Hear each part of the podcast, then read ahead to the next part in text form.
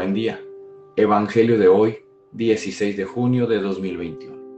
Mi nombre es Ignacio Salinas, pertenezco a la Iglesia San Patricio del Ministerio de Estudio Bíblico Nazarenos Católicos.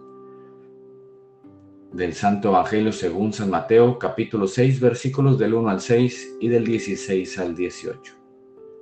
En aquel tiempo dijo Jesús a sus discípulos, Cuidad de no practicar vuestra justicia delante de los hombres para ser vistos por ellos. De lo contrario, no tendréis recompensa de vuestro Padre Celestial.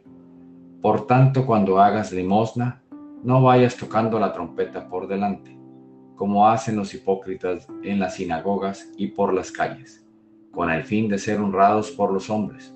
Os aseguro que ya han recibido su paga. Tú, en cambio, cuando hagas limosna, que no sepa tu mano izquierda lo que hace tu derecha. Así tu limosna quedará en secreto y tu Padre, que ve en lo secreto, te lo pagará. Cuando recéis, no seáis como los hipócritas, a quienes les gusta rezar de pie en las sinagogas y en las esquinas de las plazas, para que los vea la gente. Os aseguro que ya han recibido su paga. Tú, cuando vayas a rezar, entra en tu aposento, cierra la puerta y reza a tu Padre que está en lo escondido, y tu Padre que ve en lo escondido te lo pagará. Cuando ayunéis, no andéis cabizbajo, como los hipócritas que desfiguran su cara para hacer ver a la gente que ayuna. Os aseguro que ya han recibido su paga. Tú, en cambio, cuando ayunes, perfúmate la cabeza y lávate la cara, para que tu ayuno lo note la gente, sino tu Padre, que está en lo escondido y tu Padre que ve en lo escondido te recompensará. Esta es palabra de Dios. Gloria a ti, Señor Jesús. Reflexionemos. Este Evangelio nos dice que nuestras intenciones deben ser verdaderas, que no caigamos en la hipocresía para solo agradar a la sociedad. Llevemos a cabo la justicia para agradar a nuestro Padre Celestial que todo lo ve. Seamos íntegros y sinceros cuando de ayudar se trate. Hagamos las obras buenas de corazón para sentirnos bien nosotros y no querer quedar bien con los demás.